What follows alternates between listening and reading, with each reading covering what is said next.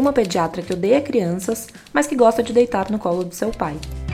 Ou melhor dizendo, uma pediatra que odeia crianças, os pais de seus pacientes, mas que gosta de deitar no colo do pai. Como se não bastasse, ela ainda é bem sucedida, fazendo o mínimo esforço possível. Primeiro romance de André Del Fuego, desde o elogiado As Miniaturas, a pediatra é o tema do programa de hoje. Nele, somos conduzidos por Cecília, a protagonista, enquanto ela tenta impedir o colapso de seu mundo. Escrito num ritmo frenético pela autora vencedora do prêmio José Saramago, o romance é uma crônica divertida sobre maternidade, trabalho e o que fazer quando as ilusões parecem ruir. Pela ótica de Cecília, nos aproximamos de temas tabu e mergulhamos nas diversas complexidades que o século XXI nos traz. Para tentar desvendar os segredos de Cecília, a Rádio Companhia recebe sua criadora, Andrea Del Fuego, e a psicanalista Vera Iaconelli, colunista da Folha de São Paulo. Oi, Mariana, prazer é meu. Delícia encontrar você novamente e conhecer a Andrea. Eu também estou muito contente de estar aqui com a Mariana e de conhecer a Vera e de trocar com a Vera. É um privilégio.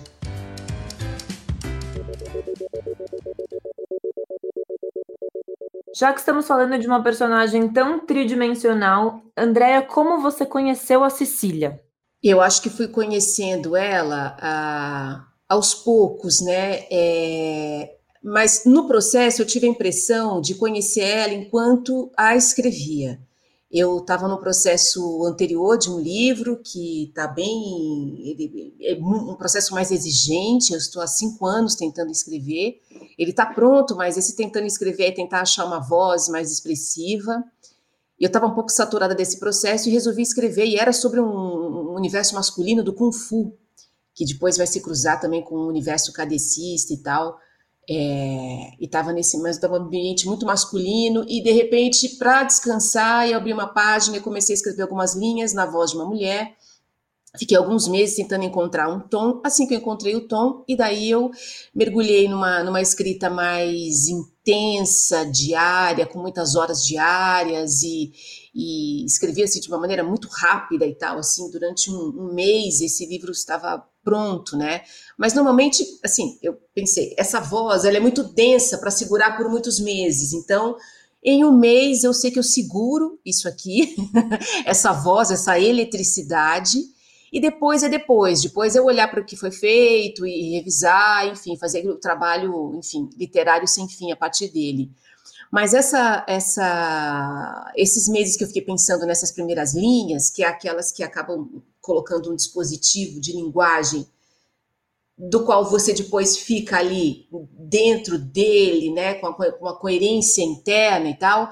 As primeiras frases já eram de uma mulher um pouco disfuncional. Pensei numa médica, porque seria uma classe social, essa mulher da Zona Oeste, branca, hétero, médica, ela teria uma imunidade social. É, e a primeira frase que é atropelamos um gambá às três da manhã já deixa ela um pouco disfuncional. O que uma médica está fazendo às três horas da manhã numa estrada? E uma pediatra. Claro que qualquer um pode estar às três horas da manhã, né? Atropelando um gambá a caminho do litoral. Mas uma médica, uma pediatra, e daí eu me apaixonei pela ideia de fazer uma voz, é, de um pensamento é, sem filtro, é, escrever uma personagem como se ela não soubesse que estivesse sendo escrita. Era essa a ideia. Eu voyeur do pensamento da, da Cecília e como se e foi uma das escritas mais prazerosas que eu já tive assim de todos os livros que escrevi.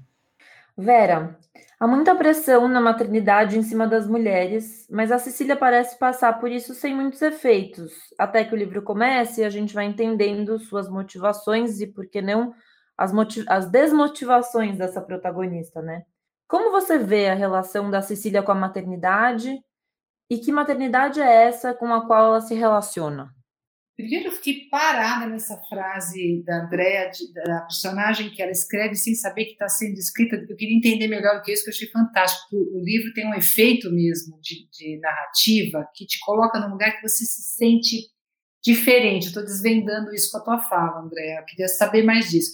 Mas com relação a, a, a, Cecília, que é uma personagem encantadora, assim, arrebatadora, tem uma uma identificação imediata com esse cinismo dela, porque ela fala coisas, justamente, coisas que a gente só fala para a gente mesmo com banheiro e porta fechada, mas a gente fala, né? Coisas terríveis, cruéis, insensíveis. Eu não vejo a maternidade na Cecília em nenhum momento. Eu vejo a Cecília como alguém que senta, como você disse, no colinho do papai, que está vivendo a vida de filha, inclusive ela escolhe a profissão do pai, e vai bem nesse lugar, até que ela se depara com esse outro que a preenche narcisicamente, porque ali a criança, por quem ela fica siderada, é um objeto totalmente narcísico, não tem outro ali, é um, um brinquedinho, é uma coisinha, né? E eu associo isso também com a, a questão da morte do pai, do, não da morte, mas do risco de morte do pai, da realização da finitude, da, do fato de que não vai dar para sentar no colo desse cara para sempre. Então tem uma, tem uma relação aí entre morte e descendência que eu não vejo exatamente como a assunção de uma maternidade, mas como a Sicília tentando encontrar um outro objeto narcísico, fálico, a maternidade dá um passo além, né? A gente começa com esse objeto fálico, mas a gente abre mão porque ele não corresponde.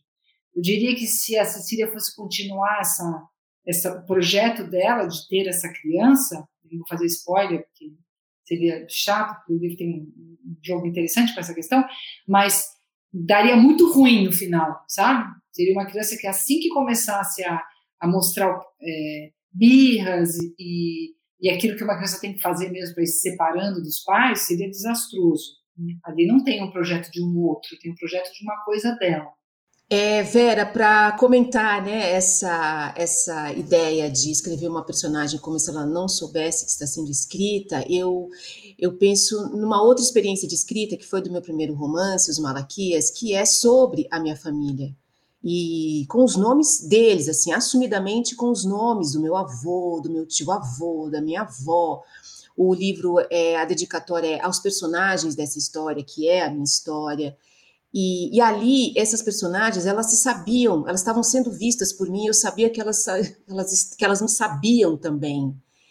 E, e foi uma, uma questão assim muito interessante lá pelas tantas, que eu precisei trocar os nomes para que eles não me vissem, então, eu tirei o nome Nico, tirei o nome Antônio, tirei o nome Maria, botei outro nome fictício ali, para depois, quando ele, quando ele, estava quase acabando, assim, eu coloquei o nome de volta dos meus, dos meus, dos meus personagens, dos personagens reais da minha história.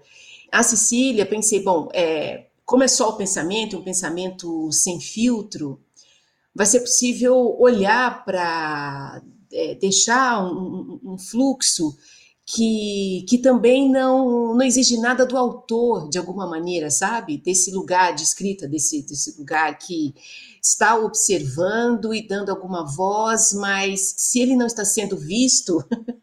Assim, eu não fui julgada pelo meu vovô.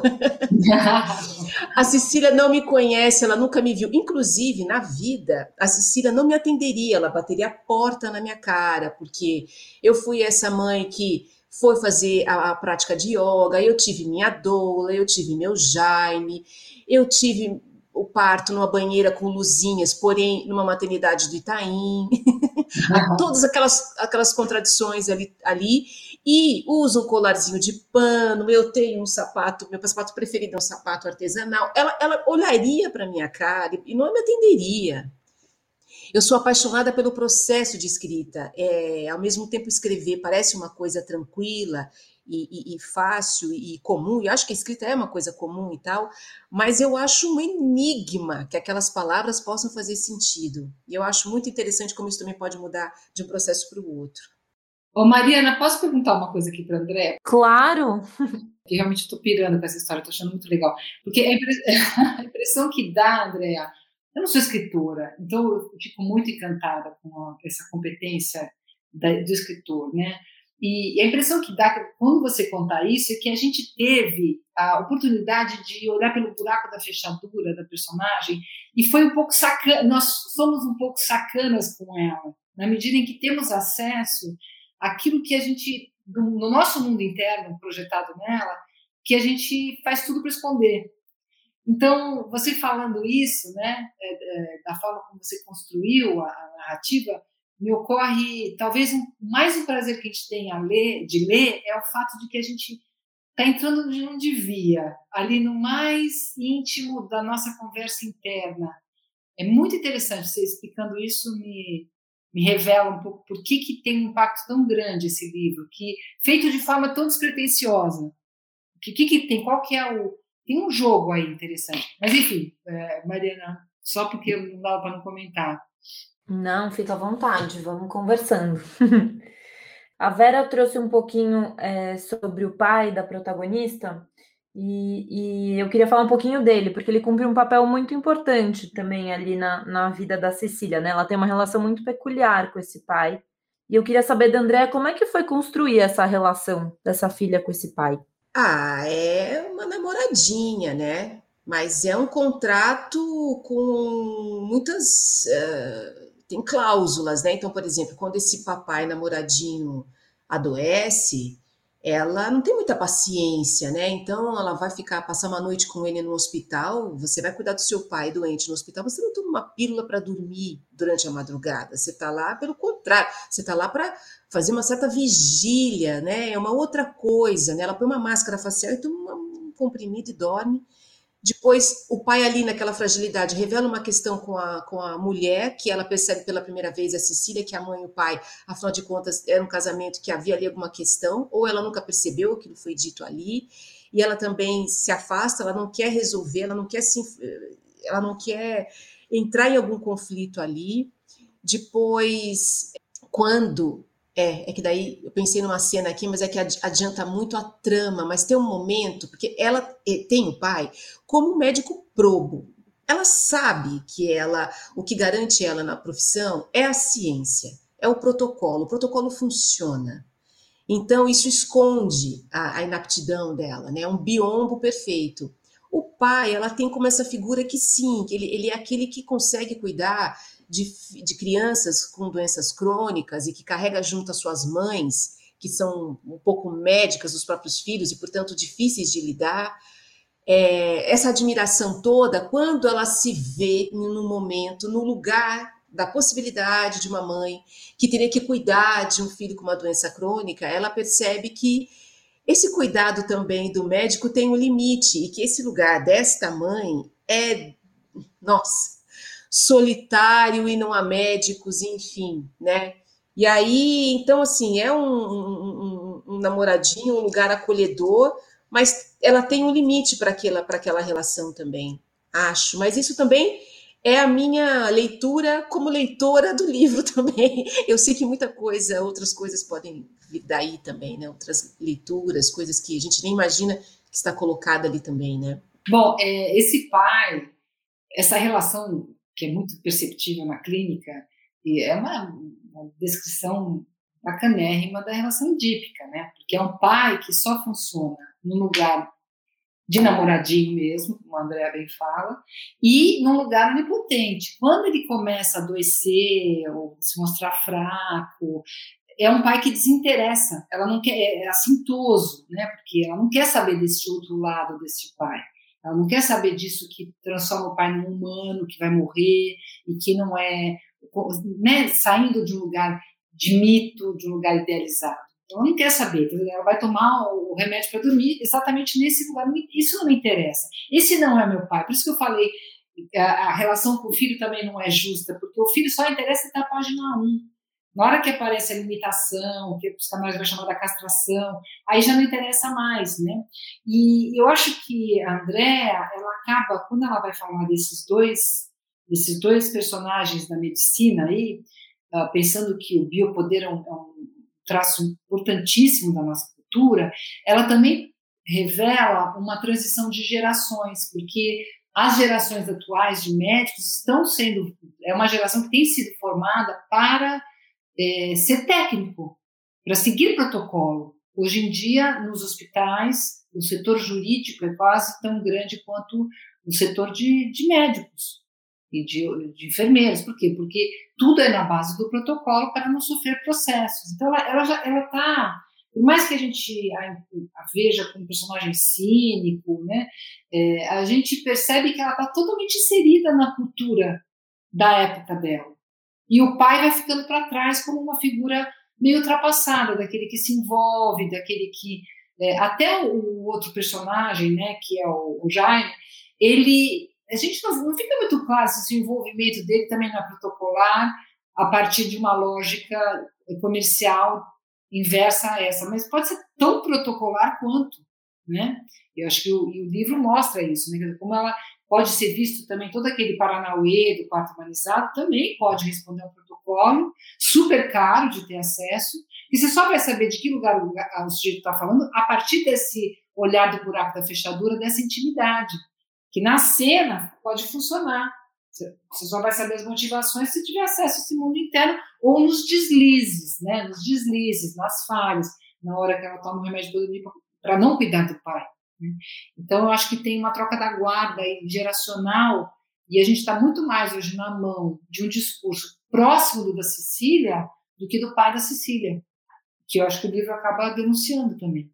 Vera, muito interessante. Fez parte da pesquisa, por exemplo. Isso antes da escrita, durante um mês ali e tal, eu, eu, nesses meses procurando a voz, aquela coisa toda, eu conversei com dois pediatras. O pediatra do meu filho E, de, e também eu é, tive a experiência de fazer uma residência literária em 2019 em Portugal. Fiquei lá três semanas em algumas aldeias e fiquei lá dando aulas e, e cursos em asilos e em escolas. E conheci uma pediatra, velhinha, velhinha, velhinha, aposentada. E eu fiz a seguinte pergunta para ela, porque eu precisava disso para uma cena, que é o que uma médica, mãe, qual é a relação da pediatra, mas mãe, diante do filho doente? Ela é essa pediatra e ela disse é, esquece tudo, tudo que se aprendeu vai por água abaixo. É impossível é, ser a médica do próprio filho.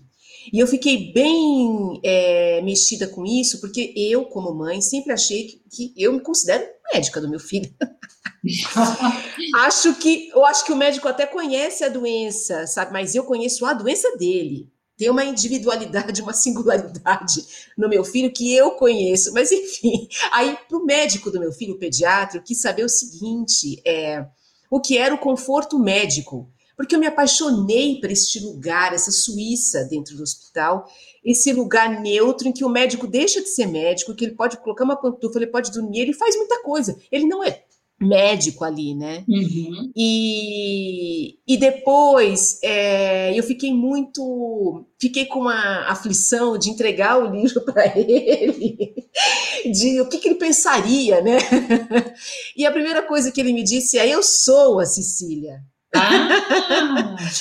Posso ser a Cecília, sou a Cecília, assim, sabe? Uma coisa que eu entendi da seguinte forma: é, existe um endeusamento é toda essa parte técnica, sim, que eu acho que os protocolos eles tiraram uma certa essa singularidade mesmo, né, que é do paciente e também do próprio médico, né? Se a medicina pode ser uma arte, então alguma coisa acontece ali, pode acontecer ali, né? Uma construção, enfim, sei lá, a longo prazo, a médio, enfim, mas acho que isso tem essa, essa, esse distanciamento técnico, frio, matemático, do algoritmo dos exames, das radiografias, e por outro lado, de nossa parte, talvez um endeusamento também desse médico, que ele é talvez o lugar do pai, Vera, idealizado, não sei, mas tem uma ideia de um, de um médico sem defeitos, é, como está lá na Sicília, quando ele passa mal, o pai da Sicília, a Sicília tira todos os pacientes da antessala, porque o médico não cai na frente de um paciente.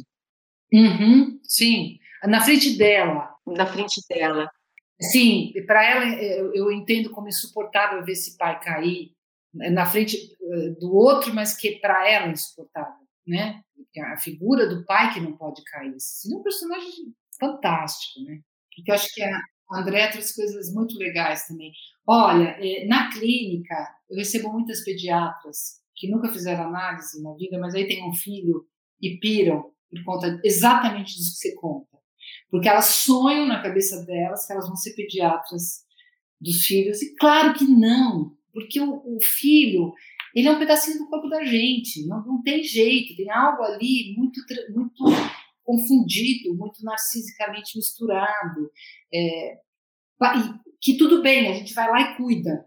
Mas se você é pediatra, você vem de um cuidado supostamente isento.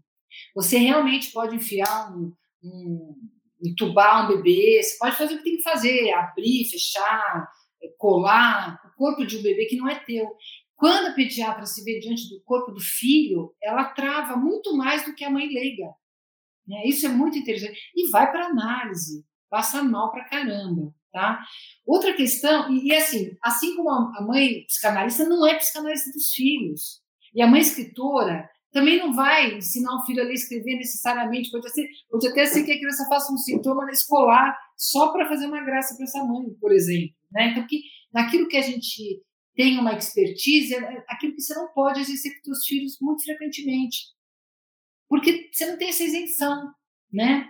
É, agora, quando se pergunta sobre o, o médico, que é, que é pai, que é. Bom, gente, a medicina hoje está no lugar da religião. A gente reza para o médico, a gente reza para o hospital, a gente reza para a ciência médica.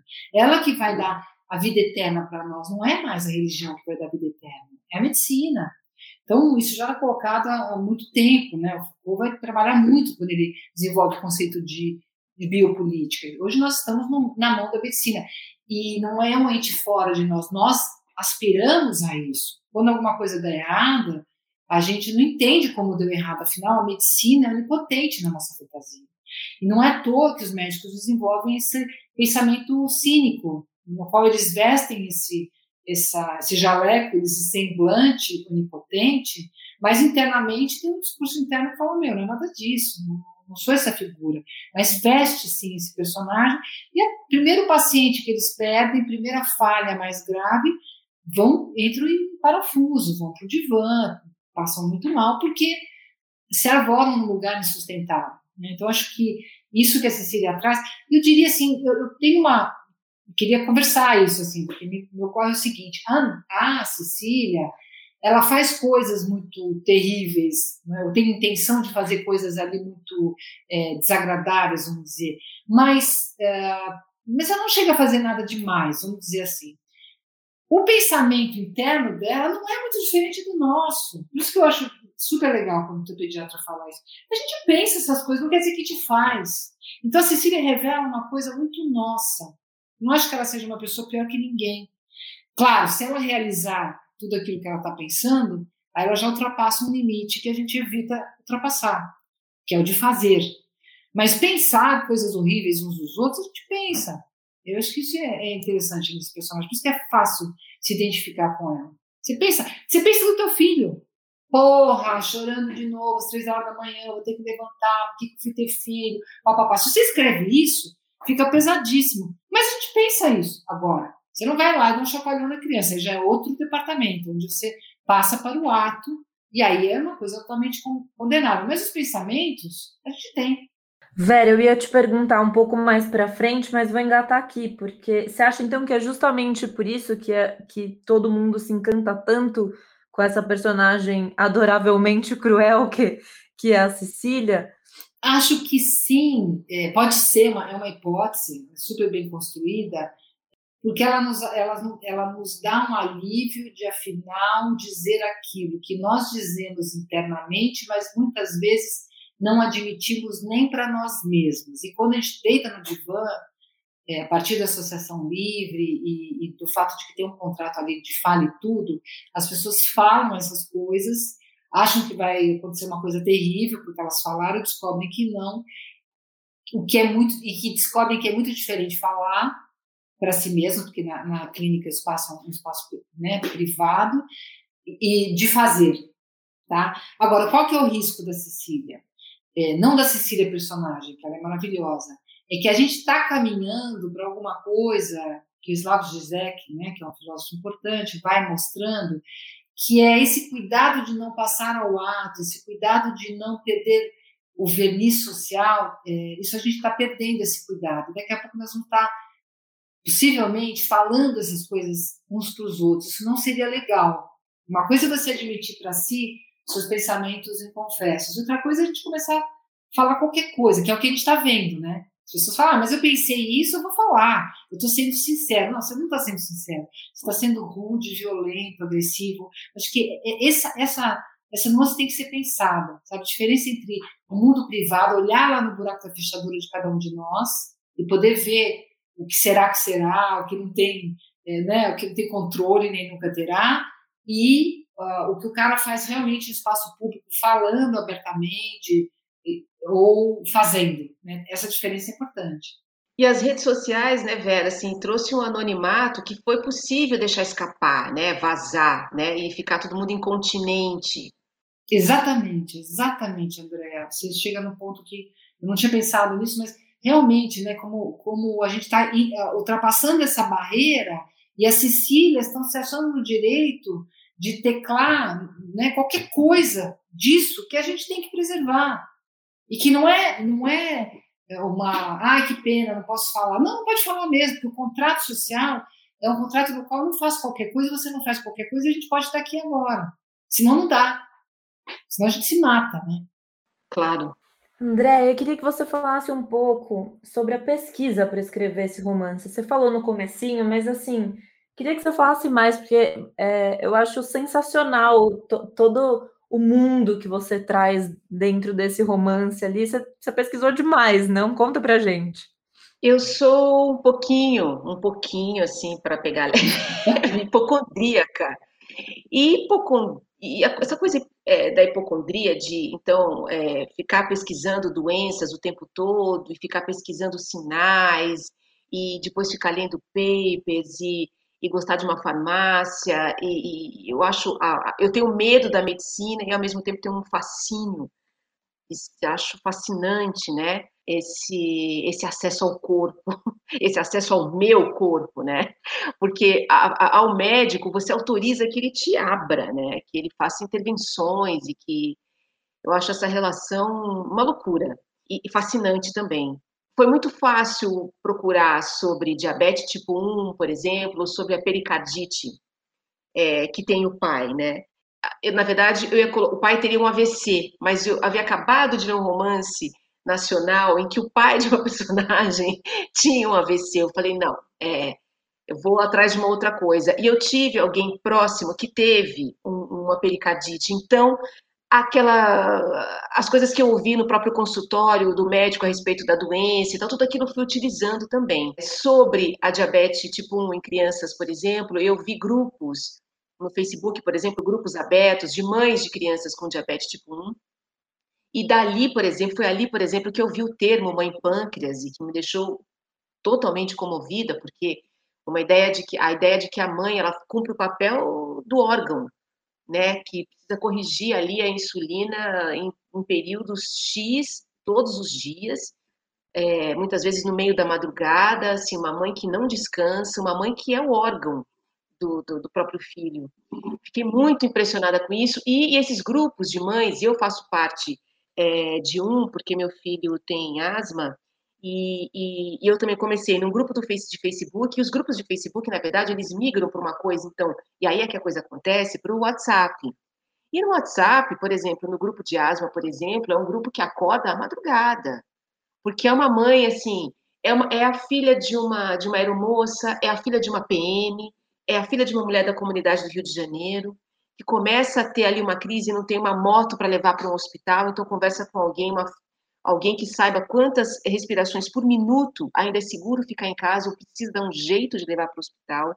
Sabe a iminência, a urgência, a Então eu, como mãe, vivi isso assim de uma de, de certa maneira, mas eu não fui para esse para esse lugar, pensei numa outra doença nessa da, da, da, da diabetes, diabetes tipo 1, não cheguei aí ao, ao, ao grupo de WhatsApp, que eu achei que eu seria uma, é, voyeur demais, aí tem um limite, mas eu poderia usar um pouco da aflição e da, e da enfim, da minha experiência né, nisso. É, conversei com dois pediatras e também fui atrás de perfis é, de residentes e de médicos no Twitter. Isso, eu escrevi esse livro em 2019, né? Então, não foi durante a pandemia nem nada, mas é, e porque eu queria saber a embocadura do médico fora do consultório, porque nessa relação médico-paciente, a pediatra, essa ficção que é a Cecília é uma médica e eu sou uma paciente, é uma médica escrita por uma paciente. Então eu não sei, assim, eu não tenho assim amigos próximos assim, pediatras e, e, e cirurgiões e essa coisa toda. Eu precisava saber da embocadura, assim, como é que se fala? E impressionantemente, como a gente estava falando dessa incontinência das redes sociais, são, é assim, eu tenho a sensação que é uma adolescência livre por ali, sabe? É, mas muito interessante, porque também coloca que uma figura, sei lá, num lugar um pouco mais justo, que é um pouco ombreado a nós, né? Os médicos adoecem, os médicos morrem, os médicos pensam, pode detestar um paciente enquanto atende, como alguém possa ter também uma relação ambivalente, dúbia também com parceiros de trabalho, enfim. Mas foi interessantíssimo, mas a coisa veio muito de, de, de uma familiaridade. Eu já me sentia familiarizada com cuidado e doença. Interessante como você mostra, como você mostra, né, André, o outro lado da internet, imediatamente depois que a gente falou, né, da, do lado nefasto das violências anônimas e da falta de, de elegância, de pudor, de etiqueta, de tudo que a gente puder chamar. Mas essas redes que se formam na internet, que são maravilhosas, né? É, esse, esse, depoimento que você dá da, da questão da asma, que, que, bacana, e a gente tem visto isso também, né?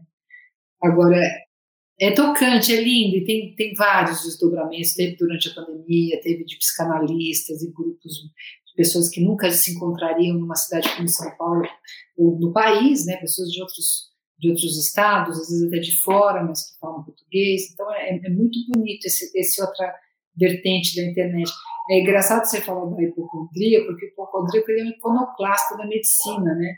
Porque ele vai, o médico dá um remédio, fala, não, mas não é bem isso, não tá bom, e volta de novo, e pesquisa. Então, é, isso aparece um pouco nesse, no livro, no sentido de ah, o, o hipocondríaco ele dá um baile no médico. Né?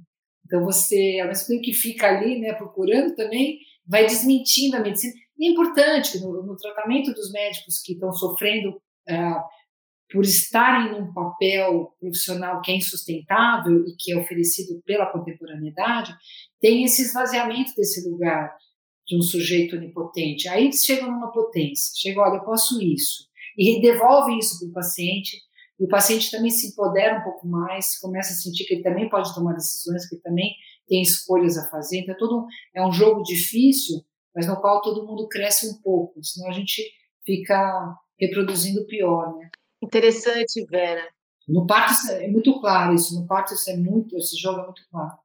Não, imagina, não, eu, tô aqui pensando em tudo que você está digerindo, tudo que você está tá dizendo, que é tão maravilhoso, e pensando aqui na, na, na Sicília, né, que é essa rejeição à, à doença, é uma rejeição à, vida, né? Porque é isso, né? É, é eu fico pensando a hipocondria, né, que é colocando a doença no altar praticamente, né, porque fica endeusando aquilo tudo de alguma maneira, tem uma, um caminho aí, né, uma vontade quase de, quase decepção por não estar com aquela doença tão grave, e, e, e, é uma recusa um pouco da vida, talvez, né, não, não, não aceitar a doença, né, como se ela não fizesse parte Acho que a Cecília rejeita essas crianças também, ela não quer ver o, o filho, é, ela se diz como uma figura com muita, muita saúde também, assim, né, um endeusamento dessa, dessa, dessa saúde, né, de uma, uma saúde olímpica. Uhum.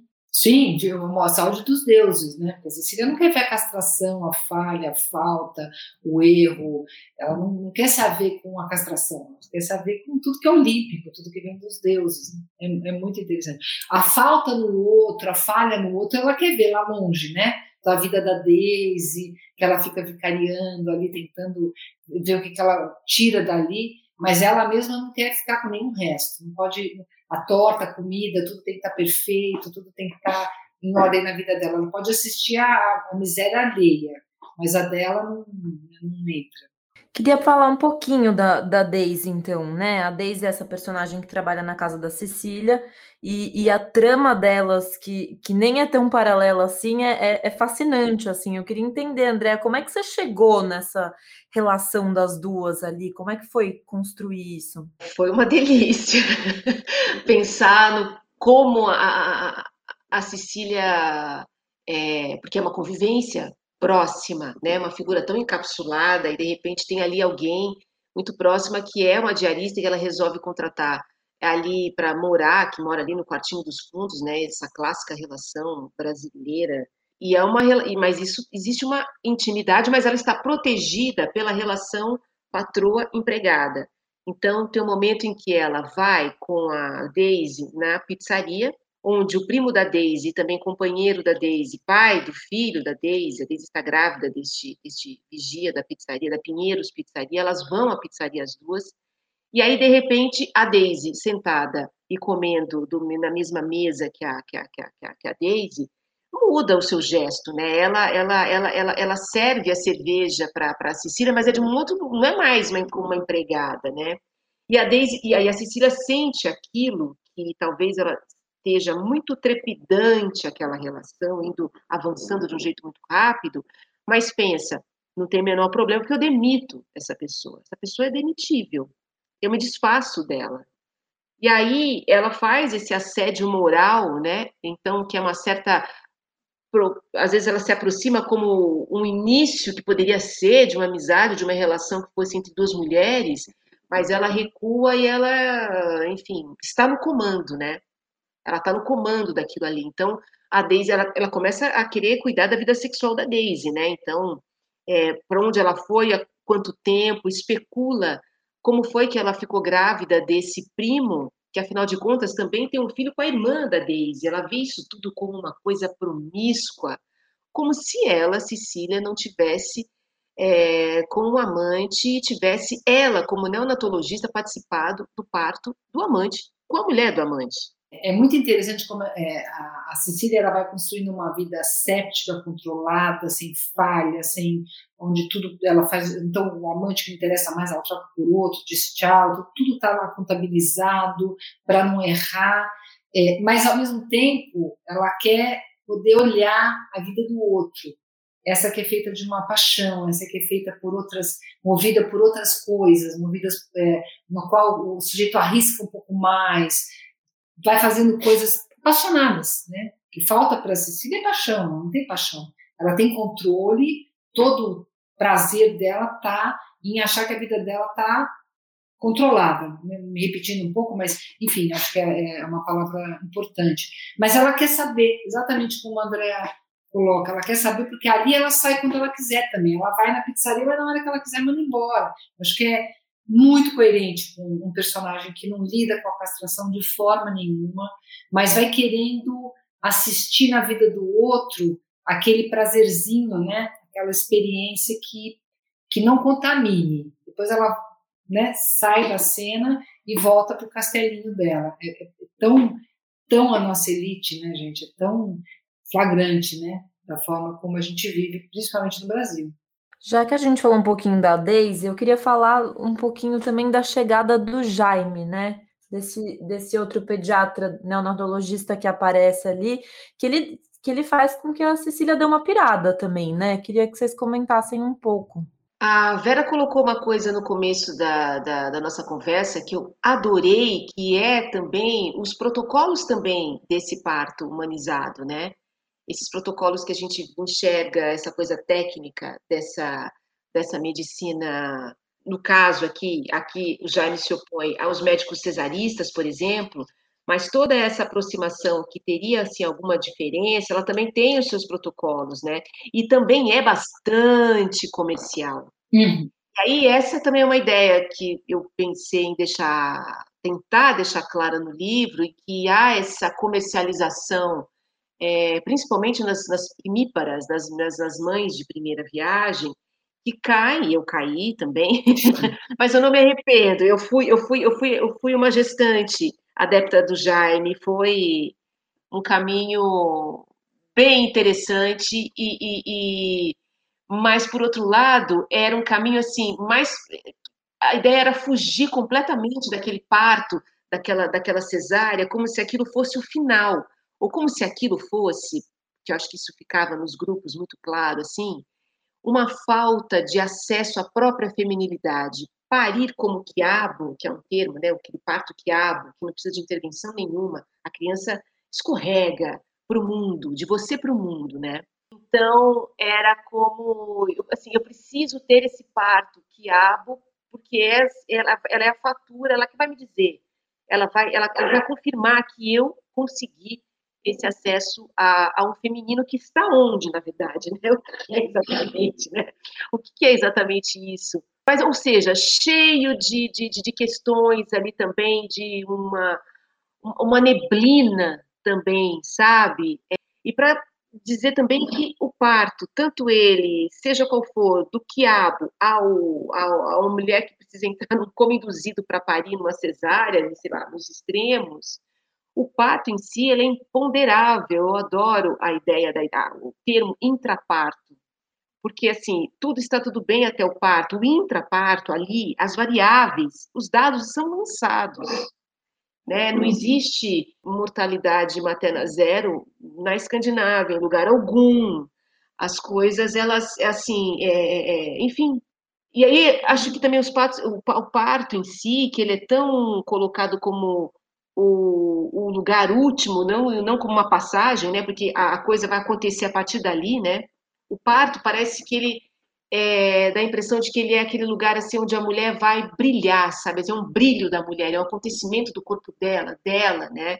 Só que simultânea a isso, a, sua, a vida é completamente transformada, vai para um outro lugar é, há um jet lag, né, que pode durar uns 20 anos entre a passagem, entre a passagem é, dessa, esse portal para o que vai acontecer, né, que é realidade pura, choro de um bebê, uma fora tudo, tudo, né, a, a dança hormonal ali da, da, da, da, da ocitocina que pode acontecer, pode não acontecer, pode demorar, pode vir, mas eu me lembro exatamente do momento em que eu senti uma ligação, que foi na amamentação, que fiquei ali é, é, é, inebriada, senti, e era uma coisa química, física, mental, tudo junto, assim, um, uma epifania, de verdade, é, que não é duradoura, esse é um momento inesquecível, porque daí vem todo o perrengue, a coisa toda, mas isso, assim, do parto,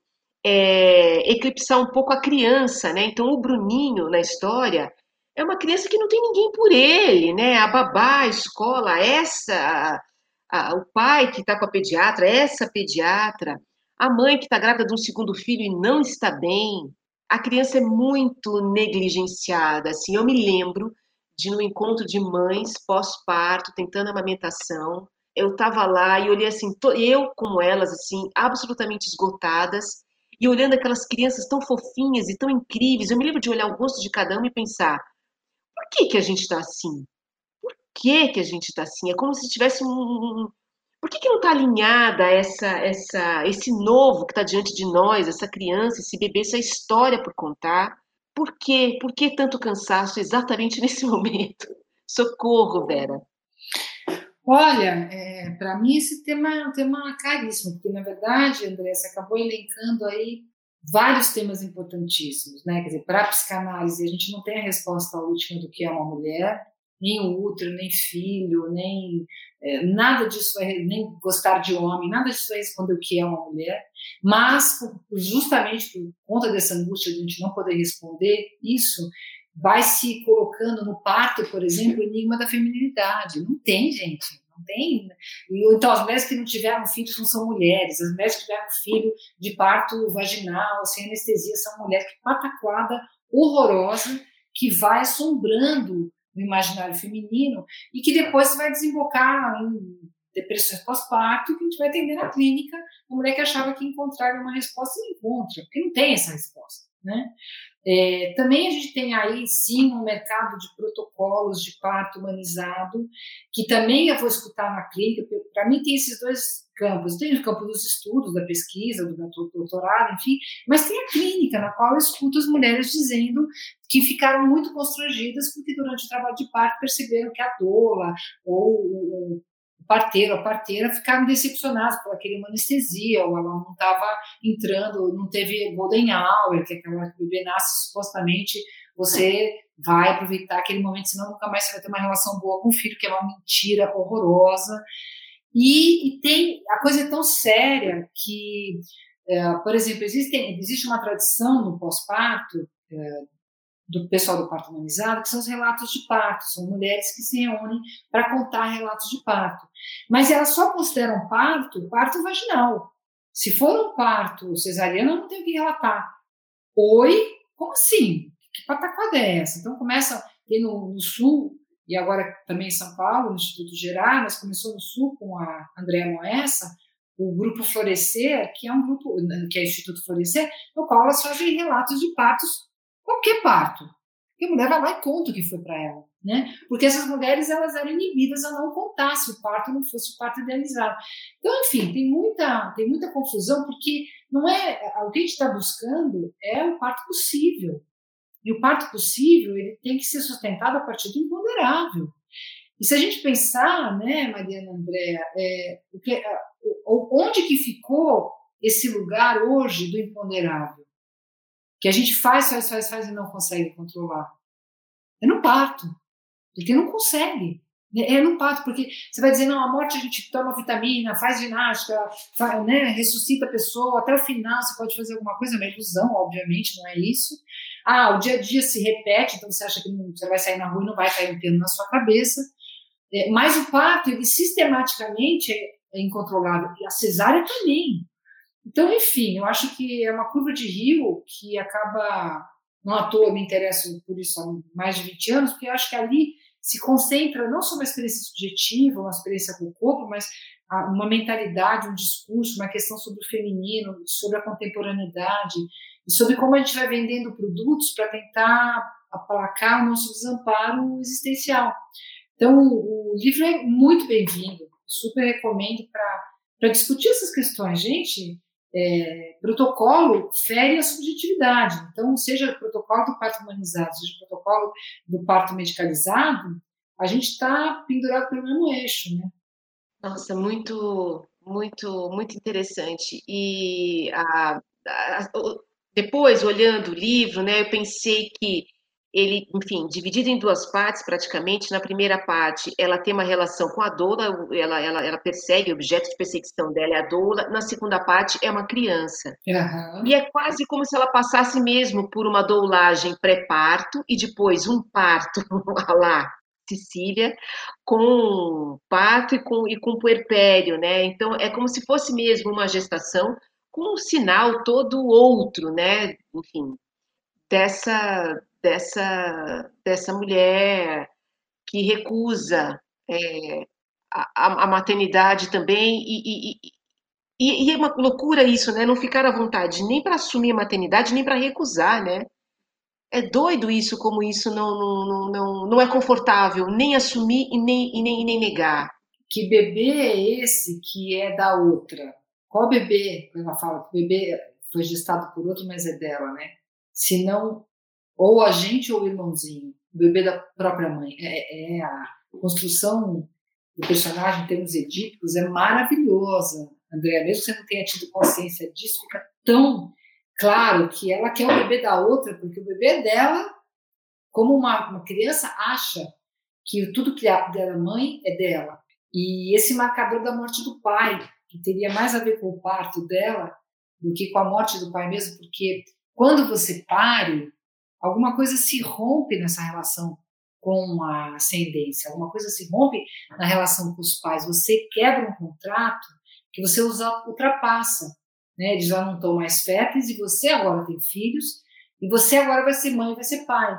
Então tem algo que se rompe nessa relação. É claro, você vai continuar sendo filho deles, mas provavelmente com a idade você vai cuidar mais deles do que eles cuidam de você. Então, enfim, tem todo um jogo ali é, que eu acho que é, tem um, um efeito pivotante essa, essa adoecimento do pai. Tem uma marca ali nesse adoecimento do pai. Se você for pensar em termos de parto da Sicília, eu colocaria o pai ali como um marcador. Muito interessante, muito interessante. Sim, sim. E tem uma coisa que eu fiquei pensando ah, na quantidade de leitores homens que têm gostado do livro. E eu cheguei a pensar, eu falei, acho que esse é um livro enfim, talvez tenha uma leitura assim das mulheres, né? Uma personagem feminina escrita por uma mulher e fala da maternidade. E eu fico me perguntando se essa aproximação desse leitor não é porque a, a Cecília é masculina de alguma maneira. Ela é, ela, porque ela é tudo isso. E tem uma coisa que ela tem que é autonomia. Alguém me disse assim, se fosse um homem na personagem da, da, da Cecília, ela não seria um monstro ela não, ter, não teria, ela seria apenas um homem normal, tranquilo, competente e inclusive humano. Sim, sim, isso é muito legal, porque assim, eu não duvido que para muitas mulheres que ainda estão capturadas aí por uma por tudo que a gente conversou até agora, né, por todos esses ideais, todas essas fantasias, imaginarização da, da gestação, do parto, da maternidade, esse feminino que vai vir pelo, pelo parir, né? Como é incômodo ler esse livro, porque são é, pensamentos que a gente pode ter, mas não, não nem sempre admite para nós mesmos, né? É, e para os homens pode trazer um alento. Nossa, a gente pode falar disso, essa, toda essa iconoclastia em relação à maternidade pode ser falada, porque eles também ficam de fora e muitas vezes é insuportável. A Cecília é uma mulher enquanto gênero, mas ela não é nada feminista no sentido do feminino. Ela é ela é no sentido, ela está muito mais dentro de uma lógica masculina, concordo totalmente com você, de competitividade, né, do que a gente, que não é a lógica dos homens necessariamente, do homem contado um a um, mas é uma lógica da misoginia, do patriarcalismo, da, é, do machismo, que pode estar na boca de várias pessoas. Então a Cecília, ela não, não conjuga com o feminino, com isso que é solidário, que é horizontal nas relações, ela ela está muito mais numa lógica masculina, eu concordo totalmente. Agora, tem vindo uma geração de homens bem interessantes aí, mais não todos, obviamente, né, longe disso, mas tem uma geração de homens atentos ao feminino e uma geração de mulheres também e algumas muito identificadas com o masculino, apesar de serem mulheres. a gente tem que tomar muito cuidado com isso, né? Porque hoje mesmo estava numa, numa gravação falando, ó, é, se, segundo a Zélia Duncan, Duncan é, dias mulheres virão, né? Tá, mas dias mulheres virão, concordo plenamente, acho maravilhoso, desde que sejam mulheres representando o feminino. Porque só trocar a guarda não adianta, né? Colocar mulheres no lugar dos homens, como a gente colocou a Margaret Thatcher lá na Inglaterra, não significa nada, porque a mulher não tratou o pior do masculino. Então, acho que também tem, tem uma questão por aí. Eu ia perguntar para vocês, mas vocês falaram e eu acho sensacional pensar isso. É, que é se a Cecília fosse um homem, né, ela seria vista como essa pessoa, com esse monstro, como esse ser canalha ali, enfim. E eu acho muito legal essa, essa discussão. Bom, a gente está chegando no fim do nosso programa, e aí, para finalizar, a gente pensou numa brincadeirinha assim, mas que mensagem que vocês têm para Cecílias do mundo? Bom, é... o que, que, eu diria para Cecília? Ai, é... nossa, relaxa, relaxa, solta, tira, perdeu o controle, porque eu acho que a grande questão é o controle, né? Nada pode sair fora daquele script que ela vai criando e vai se distanciando tanto da realidade que esse script vai ficando tão real só na cabeça dela que é uma falta de contato um pouco com o mundo, né? Acho que isso, assim, aí, enfim, pensando ainda numa, numa pandemia que veio para dizer também que esse controle é quase impossível, né? Para não dizer total, é soltar, soltar, porque acho que nessa soltura, nessa soltura do controle, acho que pode acontecer a relação, quem sabe o amor, ah, eu diria aceita que dói menos, aceita, aceita a finitude, aceita a paixão, aceita o resto, aceita a castração que dói menos, porque não tem como ela sustentar isso que ela está tentando sustentar, né? Que é exatamente o que a Andrea fala. Não tem como sustentar esse controle, essa asepsia, essa distância, essa falta de laço. É, enfim, acho que seria isso. E André, a gente tem notícias sobre adaptações desse livro? Os direitos audiovisuais foram vendidos para a produtora Anonymous Content e ainda não está definido se é se será um filme ou uma série. Eu torço para que seja uma série. Eu fico pensando muito nos desdobramentos da, da Cecília. Tenho vários aqui já na minha, na minha cabeça, porque eu pensei em vários desdobramentos uh, terminando o trabalho, né? Inclusive, havia uma cena bem conciliatória da Cecília, e eu tirei, claro, em nome da literatura. então, ela termina daquele jeito mesmo, a gente uhum. tendo ideia de que, enfim, aquilo realmente não vai dar certo, mas, uh, mas sem conciliação, né? Não que uma série tenha que ter conciliação, é porque pode ter conciliação para desconciliar depois, né? Então, ter ali um, um, um, momento em que parece que ela vai entrar nos eixos, né? Pode significar isso, eixos, né, entre aspas, mas depois sair deles outra vez. Ela com Robson e a criança, ela e Daisy, um, esse marido que pode voltar, né? O ex-marido, tanta coisa. A gente esqueceu de falar uma coisa muito importante sobre o livro, gente. O livro é muito engraçado é, eu dei gargalhadas em alguns momentos. Assim, claro que não é uma comédia, mas tem momentos ali de uma ironia, de uma fineza, de um, de um comentário tão. Eu dei muita risada com esse livro. Eu não sei vocês, que, André, Mariana, vocês não acharam que tem uma, uma coisa de uma ironia hilária nesse livro? Sim, sim, eu me diverti.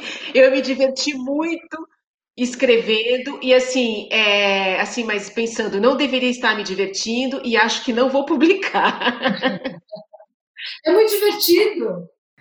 Eu chorei de rir em alguns momentos, André. Eu acho fantástico assim como você constrói. Eu contei para vocês um pouquinho nos bastidores que esse é, é o meu último programa aqui na rádio, porque eu vou sair de licença maternidade, justamente. Então, depois de ter passado todo, todos esses últimos meses é, pesquisando, lendo coisas, né? Meu primeiro filho, enfim, me deparar com uma personagem que tira sarro de muitas coisas das quais eu estou estudando e me envolvendo é fantástico. Eu achei maravilhoso, uma experiência única.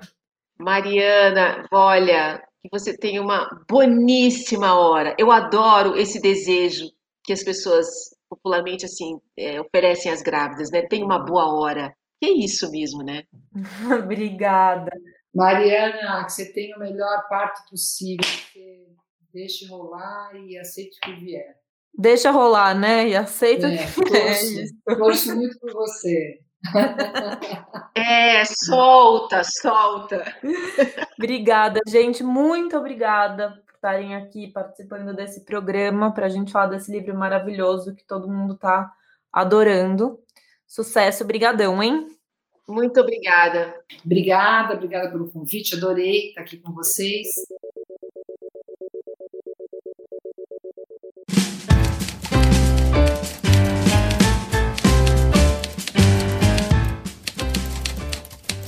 E esse foi o nosso último programa de 2021 aqui na Rádio Companhia.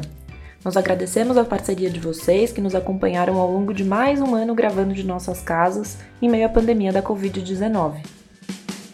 Voltamos em breve, em janeiro.